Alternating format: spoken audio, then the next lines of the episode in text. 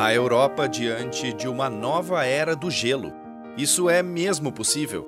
Quando se fala em mudanças climáticas, a primeira coisa que vem à nossa cabeça é o aquecimento e não o resfriamento do planeta. Mas cientistas dinamarqueses lançaram um estudo no qual apontam possíveis consequências drásticas em relação à queda das temperaturas nas próximas décadas, principalmente na Europa em alterações causadas pela mudança das correntes oceânicas. E tudo isso devido às mudanças climáticas. Segundo os pesquisadores, o motivo para distúrbios no clima do continente europeu ocorreria devido a alterações nas correntes marítimas entre a Antártida e o Ártico, ou seja, do sul para o norte do planeta. À beira de um colapso, as correntes podem começar a diminuir o ritmo de tráfego já a partir de 2025 e parar por completo até o fim deste século. E o resultado disso poderá ser bastante perceptível.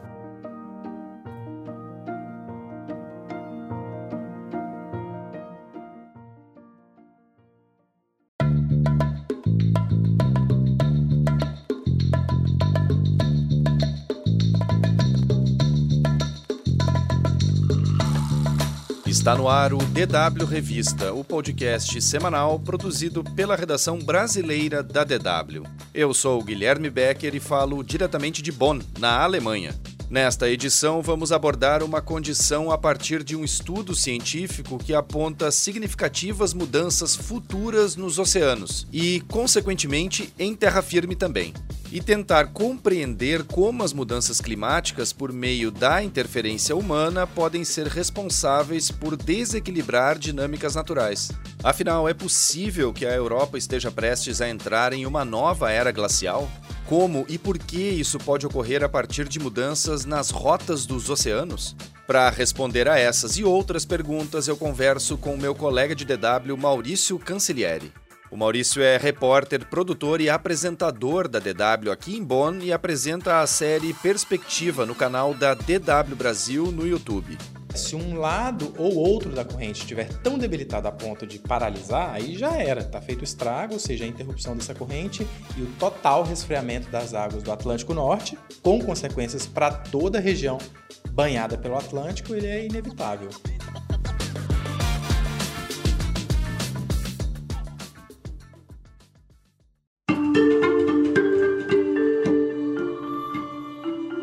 Os alertas em relação às mudanças climáticas e ao aquecimento global saem todos os dias, vêm de todos os lados, de estudos e cientistas de diversos países. Mas não é algo recente. Um dos primeiros e mais fortes sinais sobre aquecimento global foi apresentado pelo cientista James Hansen em 1988, ou seja, há 35 anos. Ao Congresso americano, Hansen, que na época era um especialista em clima pela NASA, chamou a atenção para o rumo que o mundo estava tomando, ou já tinha tomado, no caso, caso não houvesse mudanças, né? O debate veio à tona. Tá aí diariamente. Os protestos aumentaram, o Greenpeace cresceu, tem o Fridays for Future, os ativistas que jogam tintas em obras de arte e outros que se colam no asfalto. Teve também o Acordo de Paris, que foi assinado em 2015 e entrou em vigor em 2016, com mais de 50 países se comprometendo em reduzir a poluição e também evitar o aumento da temperatura do planeta. Mas, apesar de tudo isso, o James Hansen, que atualmente tem 82 anos, continua batendo na tecla de que a única solução possível para evitar o superaquecimento do planeta é diminuir a emissão de gases de efeito estufa. Nascido em Iowa, nos Estados Unidos, Hansen tem graduação em Física e Matemática, mestrado em Astronomia e doutorado em Física. E atualmente leciona e dirige o setor de Ciência do Clima da Universidade de Colômbia. Em uma recente entrevista ao jornal britânico The Guardian, em julho deste ano, ele disse que os problemas climáticos devem ficar ainda mais graves a não ser que as quantidades de gases de efeito estufa liberadas na atmosfera sejam drasticamente reduzidas. A União Europeia, por exemplo, aprovou neste ano um projeto que busca a neutralidade climática, ou seja, zero emissões de carbono até 2050. Se isso vai mesmo se concretizar, é difícil dizer. Mas o fato é que a Europa é o continente que mais tem se aquecido nos últimos dois séculos. A temperatura média do continente já é mais de 2 graus Celsius superior à da era pré-industrial, que conta os anos entre 1850 e 1900. Isso segundo dados divulgados em junho em um relatório conjunto da Organização Meteorológica Mundial e de cientistas do Programa Europeu Copérnicos. Ao mesmo tempo, um novo estudo aponta que a Europa pode sofrer consequências dramáticas devido a uma era glacial, uma nova era glacial. Maurício Cancellieri, o planeta está aquecendo, isso todo mundo sabe, mas a Europa pode ter uma nova era do gelo? Como é que se explica isso? Bom, Guilherme, sim, é possível. Mais uma vez, prazer falar com você aqui no podcast, com os nossos ouvintes também. É possível, mas até agora não aconteceu. Pode acontecer nas próximas décadas ou nos próximos anos, já a partir de 2025, por exemplo. Só que antes da gente chegar nesse porquê, né, no centro da questão e detalhar o conteúdo dessa pesquisa mais recente, que aponta suspeitas de um futuro, digamos, catastrófico, é importante a gente compreender o mecanismo né, que os, do qual os cientistas tratam nesse estudo e por que ele é tão fundamental para a gente compreender o clima e as mudanças climáticas e, claro, as consequências disso tudo, principalmente em relação à Europa e uma possível era do gelo. A questão toda envolve um fenômeno com um, um nome meio grandinho, complicado. Vou falar aqui, chama circulação meridional do Atlântico ou circulação meridional de revolvimento capotamento do Atlântico. Tem outros nomes, nós vamos ficar só nesses aqui que já são complicados, né? Suficiente. E o que, que é isso, essa circulação meridional do Atlântico? É um sistema, para resumir mesmo, de transporte de calor, que leva água quente das regiões tropicais para o Atlântico Norte, onde no caso a temperatura é menor. E é isso que faz a Europa, por exemplo, no inverno, ser menos fria que o Canadá, por exemplo, embora ambos estejam na mesma latitude. Talvez as pessoas que estão escutando a gente, você, quem sabe, Guilherme, conheça aí esse, esse fenômeno pe pela sigla em inglês, né? O pessoal costuma falar mais assim, inclusive na mídia. É AMOC. É... Mas, na verdade, a gente está falando da mesma coisa. AMOC é nada mais do que a sigla em inglês para mesma coisa, circulação meridional de revolvimento do Atlântico. Esse nome, ele, ele define um conjunto de correntes marítimas ou oceânicas que estão ali em movimento entre os polos da Terra. Numa explicação, inclusive, da Agência Espacial Americana, é, que a gente mostrou, inclusive, no nosso vídeo lá no YouTube, é o seguinte: essa água ela é aquecida nas regiões tropicais, né? viaja para o Polo Norte, esfria na altura ali da Groenlândia, depois afunda, porque fica um pouquinho mais densa, e faz o caminho de volta pelo fundo do oceano, de volta para os trópicos e em direção ao Polo Sul, onde esse, esse ciclo todo ele recomeça. É meio simples e complexo assim mesmo, ao mesmo tempo, com o ouvinte provavelmente imaginando agora as duas pontas tão distantes, né? Podem se conectar, mas é isso mesmo, gente. É, a Terra está tudo em movimento, está tudo é, se conectando de alguma forma, né? O movimento, esse movimento dessas águas, ele estabelece, inclusive, essa conexão vital entre os extremos do planeta, porque equilibram um lado e outro, né? E isso acaba é, preservando a biodiversidade que está no caminho e que existem dos dois lados, é, no Polo Norte e no Polo Sul também. Para confirmar isso, ouçam só o que o geólogo Vinícius Ribal Mendes, do Instituto do Mar, da Unifesp, me disse. A AMOC, do inglês, né, em português a gente usa CRMA, que é Célula de Revolvimento Meridional do Atlântico, ela é um conjunto de correntes que pega. Bom, ela é, é, na verdade, o único lugar do planeta que você tem a conexão do hemisfério sul com o hemisfério norte. o oceano consegue fazer essa conexão através desse conjunto de correntes. Então, ela é muito importante para distribuir calor ao redor do planeta. Então, como que ela funciona? É um conjunto de várias correntes. Imagina assim, é como se fosse um rio correndo dentro do mar. Você tem um fluxo preferencial de água numa direção. E aí por exemplo, como que funciona aqui no Atlântico, né? Você tem a região equatorial mais quente, o Atlântico Sul um pouco mais quente, e a natureza quer equilibrar as coisas, né? Como tem um excesso de calor no hemisfério sul, ela transporta esse calor para o hemisfério norte através dessas correntes. Então, esse já é um primeiro papel muito importante desse conjunto de correntes. Mas por que que isso controla o clima? Então, por exemplo, é, para quem está na Europa, qual, qual é a diferença que isso faz? Então, por que que na mesma latitude, você tem, por exemplo, é, sei lá, França e Canadá, Só que no inverno é muito mais rigoroso no Canadá, sendo que eles estão na mesma distância do polo. É justamente por causa dessa água quente que sobe com essas correntes, vai lá para o Polo Norte e o vento pega o calor dessa água e joga para a Europa. Então a Europa fica com o inverno menos frio. Não que não seja frio, mas seria mais frio se não fosse por essa corrente. E só um parêntese para complementar aqui: esse movimento das águas do Atlântico é responsável também por controlar o regime de chuvas no Brasil, porque grande parte das chuvas vem da evaporação oceânica né? A gente não pode esquecer. Só que agora vem um problema: esse sistema de correntes entre os hemisférios norte e sul está enfraquecendo. Bom, Maurício, e esse enfraquecimento tem um ponto crítico que se chama Ártico, ou Polo Norte. E aí, por isso eu te pergunto, qual é a grande questão que envolve o Ártico com o avanço ou recuo das correntes do Oceano Atlântico e que pode acabar influenciando nesse processo? A questão toda, Guilherme, é o degelo, o degelo do Ártico, ou seja, o derretimento do gelo no ponto mais ao norte do planeta. Isso tem feito com que mais água doce seja despejada no oceano. E é justamente a área onde a AMOC, essa corrente do Atlântico, ela faz a curva para baixo. Sim, mas por que isso acontece, Maurício? Não é tudo água, no fim das contas? Não, é aí que é aí que tá, é aí que é o pulo do gato. O problema é que a água do gelo derretido a partir do Ártico, ela é menos densa. E se é menos densa, ela não afunda tão facilmente. Como consequência, diminui a força da corrente para seguir o caminho natural que está acostumado a percorrer, que a gente já falou. Ou seja, então é como se essa água vinda das geleiras derretidas do Ártico fosse um objeto mais leve sobre a água, que não afunda tão facilmente e por isso impede que a corrente siga o curso natural, da mesma forma que seguiria se essa água não fosse tão pesada, digamos assim. Exatamente, é mais ou menos por aí, Guilherme.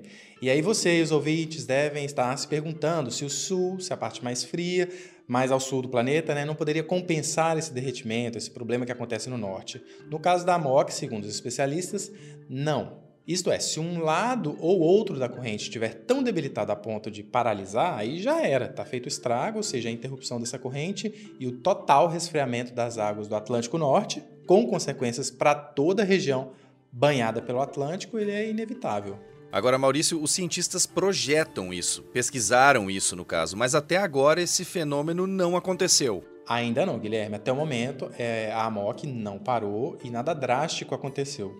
Só que o que está ocorrendo é o seguinte: é como se o freio dessas correntes oceânicas estivesse sendo puxado, ou seja, como se elas estivessem mais lentas. Na verdade, elas estão, de fato, é, ralentando, né? E por que isso está acontecendo? Por causa das mudanças climáticas. O degelo no Ártico ele é uma clara consequência do aquecimento global provocado pela atividade humana pela poluição atmosférica. Se a gente puxar esse freio até o limite, a ponto de parar a AMOC, como o estudo da Nature está dizendo que ocorreria entre 2025 e 2095, o futuro vai ser, ou pode ser, né, sombrios. Os trópicos teriam, por exemplo, áreas inabitáveis pelas altas temperaturas, o mar iria subir na América do Norte, haveria uma variação drástica no, regi no regime de chuvas na América do Sul e na África. No caso da Europa, o continente poderia ter tempestades severas e esfriar muito rapidamente, o que nos leva aí a falar então em uma nova era do gelo. A base dos cientistas para isso integra justamente o passado geológico da Terra, porque quando o planeta passou por outras eras glaciais, como há mais ou menos 12 mil anos, o gatilho foi esse, a AMOC em estado frágil, tal como pode acontecer de novo. Então existe mesmo o risco de uma nova era glacial no hemisfério norte, mas eu te pergunto, o quão certos estão os cientistas em relação a isso? Guilherme, a verdade é que essa é uma pergunta que não tem como ser respondida de maneira tão simples quanto a gente gostaria, mas os cientistas que participaram do estudo indicam que as projeções são de 95% de certeza. Antes eu falei que o período para isso ocorrer é entre 2025 né, e 2095. E os pesquisadores apontam que o mais provável é que a AMOC pare em 2057. A base para esses cálculos deriva da temperatura da superfície do Oceano Atlântico Norte, né, do Atlântico Norte, entre os anos de 1870 e 2020. Aliás, lembrando algo ainda mais interessante, antes desse estudo que a gente está citando esse tempo todo aqui no podcast, feito pelos dinamarqueses, outro estudo publicado em 2021 já tinha alertado para o mesmo problema. A conclusão foi que as correntes elas estão mais fracas em comparação com os últimos mil anos, ou seja, tem uma ameaça sim, só que não há um consenso se as correntes vão mesmo morrer, digamos, neste século. O painel intergovernamental para mudanças climáticas da ONU, por exemplo, ainda não teria uma previsão é, para o fenômeno, mas é certo que ele existe e é uma ameaça. Mas o que é certo mesmo, Maurício, é que as mudanças climáticas estão fazendo com que o gelo do Ártico derreta. E que esse, portanto, é um fenômeno diferente do que os pesquisadores têm conhecimento em relação a outras eras glaciais. Exatamente, Guilherme. Justamente por isso, inclusive, é que o argumento de que esse é um fenômeno que aconteceria independentemente da ação humana, ele não é aceito pela comunidade científica. Isso porque os modelos climáticos, eles provam que o nosso modo de vida está mesmo aquecendo a Terra mais rapidamente e acelerando as transformações na natureza. É claro que a natureza ela é dinâmica, mas isso não invalida a responsabilidade humana pelas tragédias do clima, nem pelo provável desligamento abrupto da AMOC, que é algo que nem sempre existiu. Mas como é que isso ou outros fenômenos aconteceram antes então? O que aconteceu foi o seguinte: há mais ou menos 3, 4 milhões de anos, as Américas do Norte e Sul se conectaram na altura onde hoje é o Panamá, né?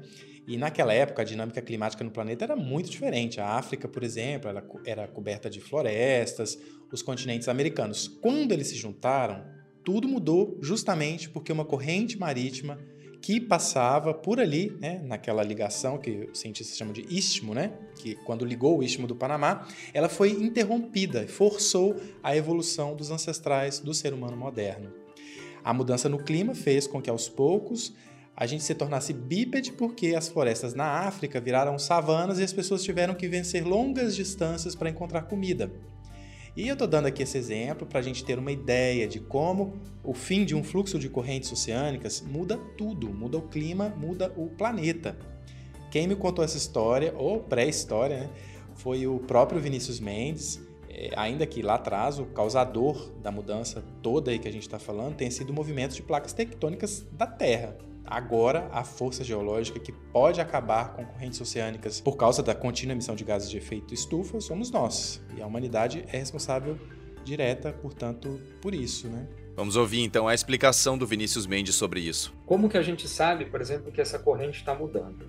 Para os para as últimas décadas, a gente tem dados diretos, medidos das intensidades das correntes com equipamento. Mas como que a gente pode afirmar com tanta certeza que isso é algo novo, algo recente? Porque a gente tem dados que a gente obtém no fundo do oceano que falam para a gente como que essa corrente era no passado. Então a gente sabe como ela era mil anos atrás, dois mil anos atrás, a partir de registros que estão no leito do oceano. Então o material vai se acumulando bem devagarzinho no fundo do oceano e vai guardando informações sobre a salinidade da superfície da água do mar, a intensidade dessas correntes. Então estudando esses sedimentos, esse material que fica ali no fundo do oceano, a gente sabe como essa corrente foi no passado. E quando a gente olha para os dados aí dos últimos mil anos, mil quinhentos anos, ela era super estável e em algum ponto ali, um pouco depois da Revolução Industrial, ali em 1900 e pouco, ela começa a sofrer esse declínio na intensidade. Então a gente tem um conjunto de dados bem robusto que mostram isso. A gente tem esse, esses dados históricos, ou seja, dos últimos dois mil anos, na verdade até mais do que isso, mas assim, com 1.600 anos, dois mil anos, com bastante segurança, a gente pode afirmar que ela tinha um estado equilibrado, estável, e que ela está declinando. O que, que eu quero dizer com declinando? A sua intensidade está diminuindo, ou seja, menos calor é transportado para o hemisfério norte, mais calor é retido aqui na região equatorial.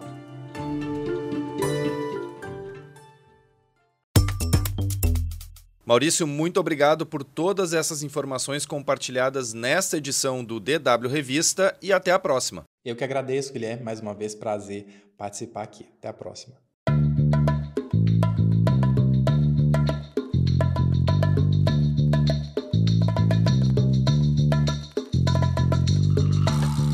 A edição desta semana do DW Revista fica por aqui. Mais conteúdos você encontra no nosso site Acesse dw.com/brasil. Não deixe de acessar o canal da DW Brasil no YouTube. Lá tem explainers, reportagens e também vídeos curtos sobre diversos assuntos. DW Revista é uma produção da DW, em Bonn, na Alemanha, e pode ser acessado por meio de plataformas como Spotify, Deezer, iTunes e Google Podcasts além de Google Home e Alexa. Em tablets ou celulares é só baixar o aplicativo Google Assistente para Android ou iOS.